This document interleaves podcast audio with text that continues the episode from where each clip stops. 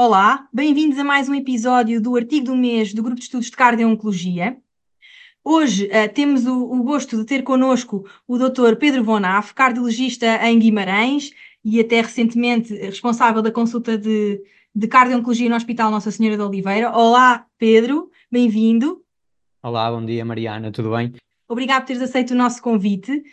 Nós hoje vamos uh, falar sobre, sobre um artigo publicado recentemente na, na JACC Cardio Oncology, que se chama Risk of Incident Heart Failure Among Young Adult Cancer Survivors, e vamos, portanto, falar da problemática dos sobreviventes uh, de cancro. Uh, no último episódio falámos de prevenção primária, hoje vamos precisamente para o espectro oposto, vamos falar um bocadinho sobre a, a, a, preocupação da doença cardiovascular nos sobreviventes de cancro, que é algo que provavelmente no nosso país nós temos ainda muito por fazer Uh, temos, de facto, feito um esforço na criação de consultas de cardio-oncologia para acompanhar estes doentes durante os tratamentos, mas temos muito para fazer quando uh, uh, estes doentes depois ultrapassam a realidade oncológica em otimizar a sua a doença cardiovascular. E, e, queria então, Pedro, se pudesses, que nos dissesses então o que é que estes autores procuraram com este estudo, qual foi o desenho um, deste estudo então publicado o ano passado.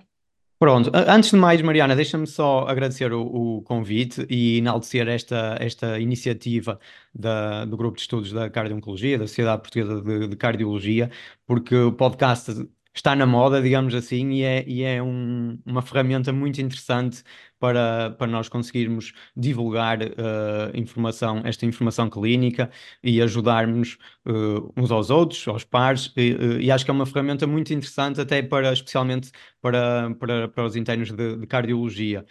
eu lembro-me quando estive a estudar para, para o exame, até gravei uma série mini podcasts, digamos assim, sobre vários, vários temas que me ajudaram bastante a, a estudar e a preparar o exame, e portanto acho que esta iniciativa é é muito, muito importante para, para a comunidade da, aqui da, da, da cardiologia em Portugal.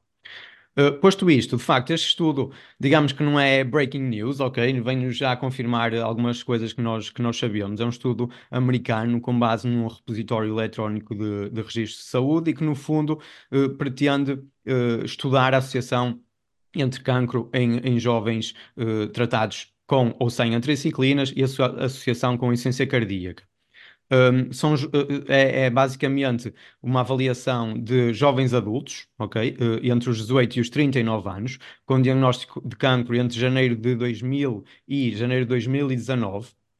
E tem uma amostra de, de cerca de 12.879 uh, doentes sendo que o grupo de, de jovens tratados com antraciclinas é de, 738 e sem antraciclinas de 12.141. Sendo que deste, deste estudo foram excluídos follow-ups inferiores a seis meses e diagnósticos prévios de insuficiência cardíaca, uh, prévios ao diagnóstico de, de cancro. Este é, é, é assim o, o enquadramento do, do, estudo, digamos assim. Então, e, e, que, e o que é que eles, de facto, verificaram em termos de resultados? Olha, Mariano, os principais uh, resultados, digamos assim, a idade média destes, destes, destes doentes foi de 31,5 anos, o follow-up mediano foi 3,4 anos. O cancro da mama era, foi o, o cancro mais, mais comum, cerca de 17%, e uh, os dois grupos tinham um perfil cardiovascular bastante semelhante. Depois, efetivamente, houve uh, ou foram detectados 180 eventos de insuficiência cardíaca e 714 mortes. E o que foi concluído, uh, efetivamente, os principais resultados, uh, foi que o risco de evento de insuficiência cardíaca era 2,6 vezes maior nos doentes que foram tratados com antraciclinas do que no grupo de, de, de sobreviventes que não fizeram antraciclinas. E mais do que isso, o risco uh, era precoce, ou seja, era, aparecia uh, antes dos 45 anos.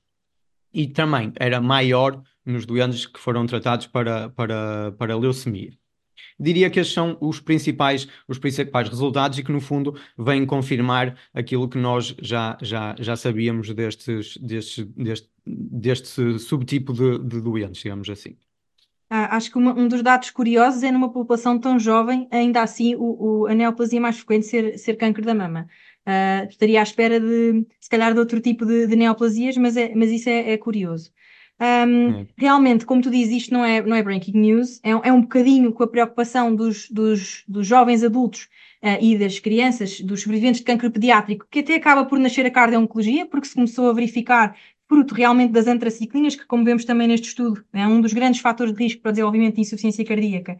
Uh, os doentes vinham a desenvolver efeitos tardios de toxicidade cardiovascular na forma de insuficiência cardíaca após ultrapassarem esta, esta realidade on oncológica, uh, e realmente é nós, nós Mariana, isto já, já, sabíamos. Um, mas o, o, que é que achas que este estudo nos traz de novo, particularmente quando enquadrando com, com outros marcos importantes nesta, nesta temática dos sobreviventes, como foi o, o grande uh, estudo e muito conhecido e que deu origem a múltiplas publicações e recomendações nesta área, que é o Childhood Cancer Survivor Study. Queres nos falar um bocadinho sobre isso? Sim, efetivamente, lá está. Este estudo, e acho que a importância deste estudo é realçar mais uma vez, com dados uh, uh, recentes, uh, a importância de, de nós orientarmos esta, esta população de sobreviventes de, de cancro, nomeadamente, neste caso, de, de, de doentes, de, de, jovens adultos.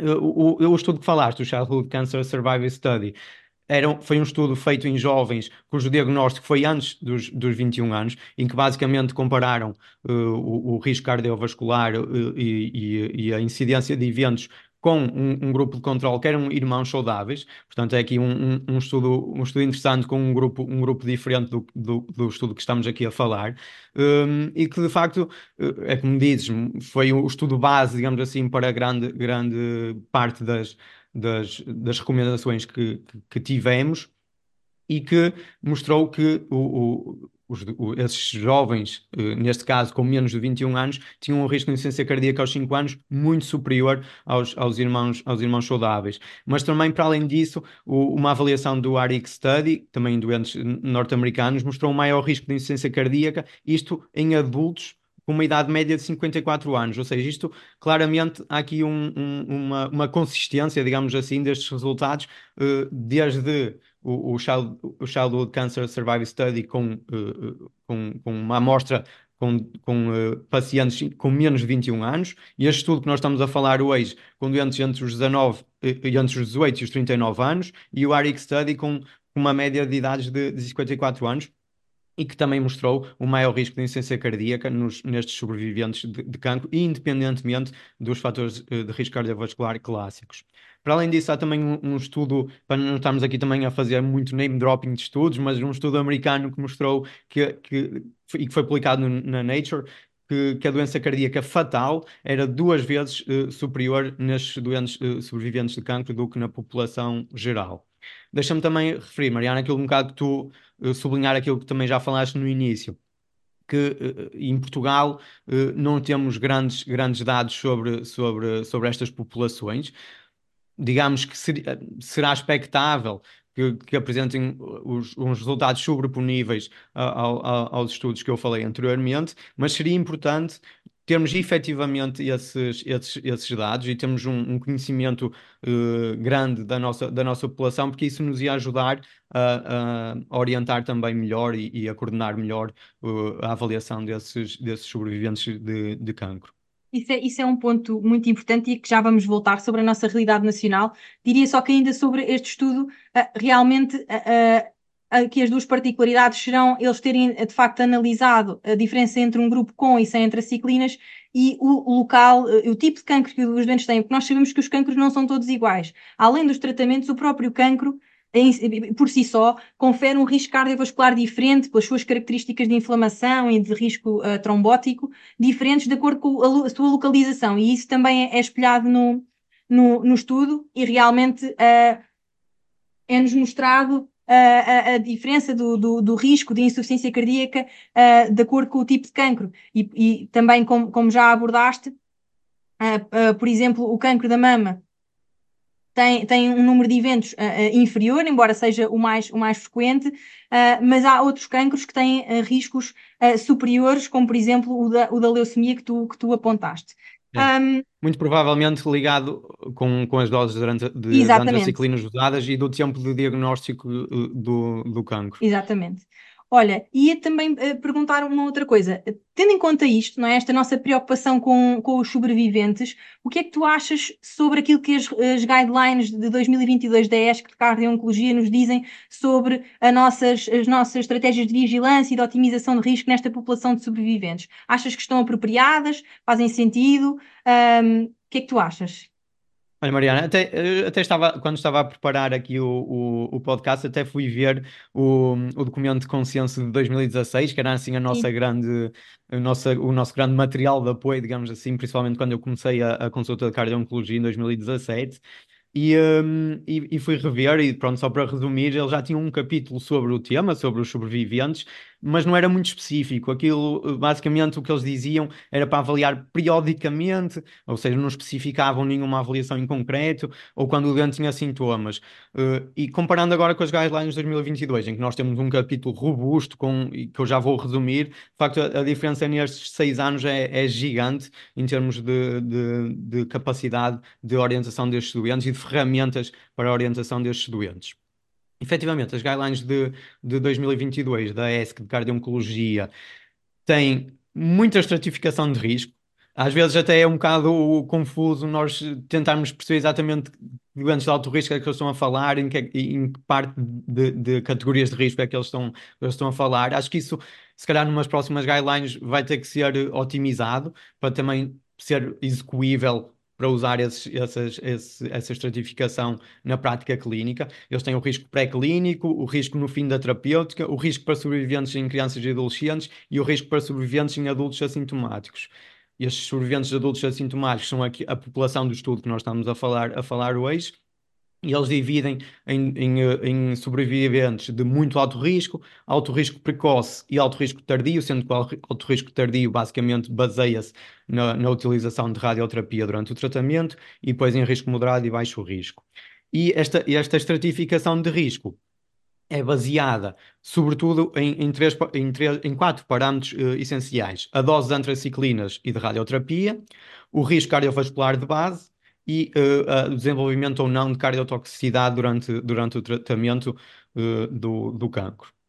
E o que eles propõem é uma avaliação anual para todos os sobreviventes do, do risco cardiovascular, independentemente do, do risco. Depois, nos doentes de risco moderado, um, um ecocardiograma de 5 em 5 anos, isto quer para, para sobreviventes adultos, quer para sobreviventes que tiveram cancro em crianças ou, ou adolescentes. E depois os doentes de alto e muito alto risco propõem, no caso dos, dos, das crianças e de adolescentes, uh, um, um, ecocardiograma de dois em dois anos, e no caso de, de adultos sobreviventes é proposto um ecocardiograma ao, ao primeiro ano, ao terceiro ano e ao quinto ano, e depois, estando normal, de 5 em 5 anos. E de facto, isto dá-nos aqui um, uma bússola, digamos assim, muito importante para, para, nós, para nós conseguirmos. Uh, orientar, orientar estes, estes estudantes. E acho que isto é a grande novidade destas, destas, destas guidelines. Sim, depois eles também ainda colocam a possibilidade, particularmente nos doentes que fizeram radioterapia torácica, de, de, de avaliar doença não invasivo de doença coronária, o que uh, aqui provavelmente estaríamos a falar de score de cálcio e eventualmente se houvesse sintomas de angiota coronária, que sabemos as dificuldades que temos muitas vezes no acesso a esse exame, isso daria isso, ainda isso. outra discussão.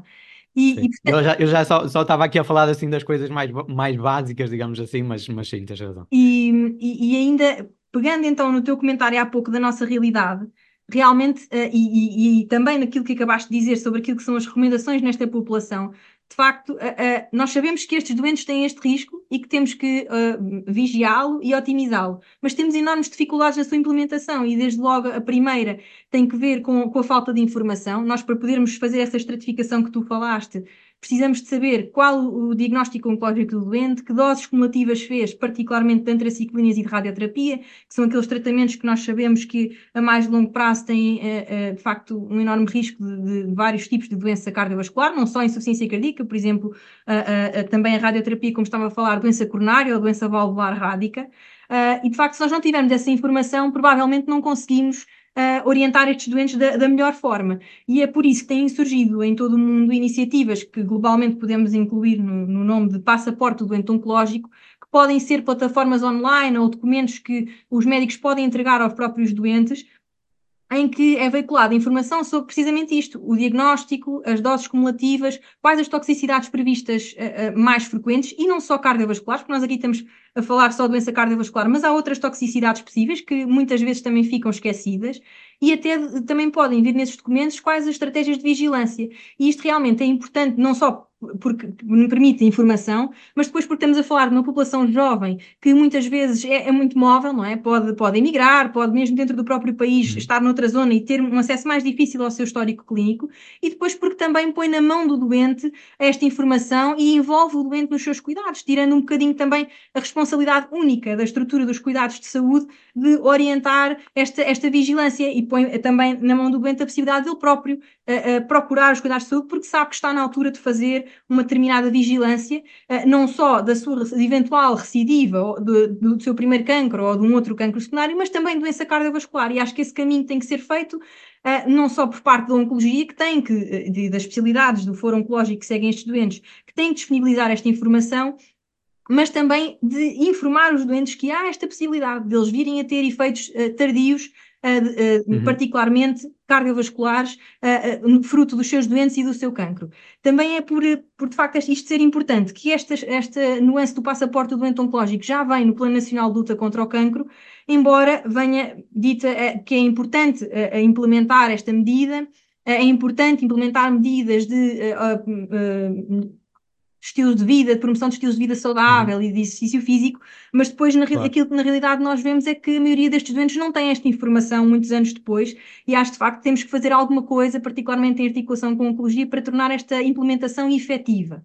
E depois temos ainda um outro problema, é que eh, estes doentes são largados nos cuidados de saúde primários e acho que temos que fazer também aí, juntamente com a oncologia e com a medicina geral familiar, uma sensibilização muito grande para que os colegas saibam que, de facto, estes doentes têm um risco cardiovascular particular, uh, que é subestimado pelos scores de risco habituais, uh, e até por isso é que, por exemplo, do Childhood Cancer Survivor Study, até veio uma calculadora de risco cardiovascular uh, desses, uhum. desses mesmos dados, porque as nossas calculadoras habituais para a mesma idade, sexo e fatores de risco clássicos, digamos, subestimam o risco. Uh, e, portanto, nós também temos que fazer esse caminho de sensibilização, porque senão estes doentes vão, vão ficar perdidos e vão continuar a chegar-nos, e não só à cardiologia, qualquer consulta de cardiologia, em fases eh, tardias e avançadas de doença cardíaca. E acho que é aqui que, que está realmente o nosso grande desafio e o obstáculo que temos que, que, que, ultrapassar no, no, nosso país, não achas? Acho que isto é não só nós Sim. desconhecemos a realidade, como depois temos estes obstáculos a implementar um, estas medidas para minimizar o, a doença cardiovascular nesta população. É, concordo plenamente com o que estás a dizer. Acho que um, um, um bocado para. Não, sem querer repetir, sem querer repetir o que disseste, acho que aqui, aqui diria quatro grandes pilares, que é a oncologia, a cardiologia, os médicos de família e o doente. E acho que nós, efetivamente, se nós virmos estes doentes na cardio-oncologia, acho que nós também temos um papel muito importante em quando, quando damos alta a estes doentes darmos alta com essas informações claras do risco do doente e, no fundo, qual o seguimento que é uh, suposto ele ter nos cuidados saúde primários. Acho que isso é muito importante nós deixarmos isso claro quando damos alta ao doente e não só escrever que o doente tem alta e pronto, e, e fica uh, sem, sem vigilância. Acho que isso é especialmente relevante, esta questão de, de, de, sensibilizar o doente nos doentes que tiveram cancro em idade pediátrica, porque muitas vezes têm alta da, da, da pediatria e da oncologia pediátrica e, e, e, e perdem-se, deixam. E por cima nós sabemos que jovens não têm grande contacto com, com os sistemas de saúde, portanto acabam até alguns por saírem das listas de centro de saúde, perdem médico de família. Sabemos que há, ainda por cima em Portugal há muitos nem sequer têm médico de família, e portanto esta responsabilização do doente também é fundamental.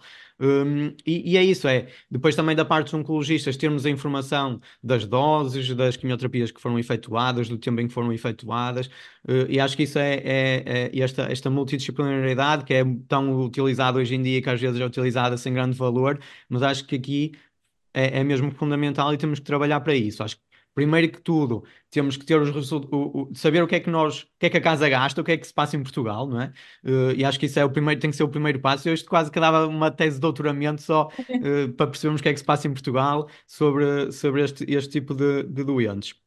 E depois, efetivamente, se nós os apanharmos na nossa consulta tentarmos, quando os orientamos para os cuidados de saúde primários novamente, fazê-lo da melhor maneira, mas também, porque senão, é, é, Mariana, deixa-me dizer, a, a, a, minha prática clínica, eu estava-te a dizer há um bocado em off, que eu sou casado com uma médica de família, e eles não têm tempo, eles não vão ter tempo para estratificar esses doentes, não vão ter, ou, portanto, esse trabalho tem que ser feito ou pela oncologia, ou por nós, quando, quando estes doentes têm, têm alta. E eu acho que eles têm que ser, estar estar sensibilizados para fazer esse estudo mas também não podemos sobrecarregar muito os médicos de família com, com, com esta avaliação, porque senão o que vai acontecer é que eles não vão ter tempo e, e não vai acontecer. Temos de ser o mais pragmáticos possível. Mas por isso é que se tu puseres toda essa informação no passaporte do doente oncológico, se Exatamente. já lá for o que, quais são os exames, qual é a periodicidade, porque este doente isso. tem um risco Y, isso torna tudo muito mais, muito mais fácil do lado do doente e do lado do colega de medicina geral familiar que vai que vai, vai vigiar este doente. Acho que, e aqui a, a, outra sensibilização que temos mesmo de fazer é que se calhar, se nós estaríamos um bocadinho mais liberais em prevenção primária nesta população, uh, pela idade, uhum. Aqui temos que ser um bocadinho mais agressivos uh, na, na, no, na, otimização dos, dos fatores de risco cardiovascular, na, na, necessidade de implementar estilos de vida saudável, de promover exercício físico, por exemplo. Aqui temos que okay. ser um bocadinho mais agressivos, pensar que estes doentes têm sempre mais risco simplesmente porque tiveram cancro e por, pelos tratamentos que fizeram, mesmo que e aparentemente Mariana, o que até... nós medimos não, não, consiga, não consigamos percepcionar esse risco. Deixa-me fazer aqui uma provocação, até baseado no, no podcast do mês anterior, e é, será que faz sentido, nos doentes de muito alto risco, até fazer algum tipo de prevenção primária uh, como terapêutica farmacológica? Pronto, é, se calhar é uma, uma, uma, população que até pode, pode ser interessante estudar, estudar isso, e, e se calhar daqui a uns anos teremos mais alguma, alguma informação sobre esta, esta, estes doentes. Essa é, sem dúvida, mais uma das questões que, que vamos deixar em aberto nesta, nesta área. Uh, olha, resta-me agradecer-te teres aceito o nosso convite. Muito obrigado pelo teu input, pela, pelas tuas, pelos teus comentários, pela tua participação. Obrigada. Uh, Obrigado, e uh, vemos num, num próximo episódio do artigo do mês do Grupo de Estudos de Cardiologia. Obrigada.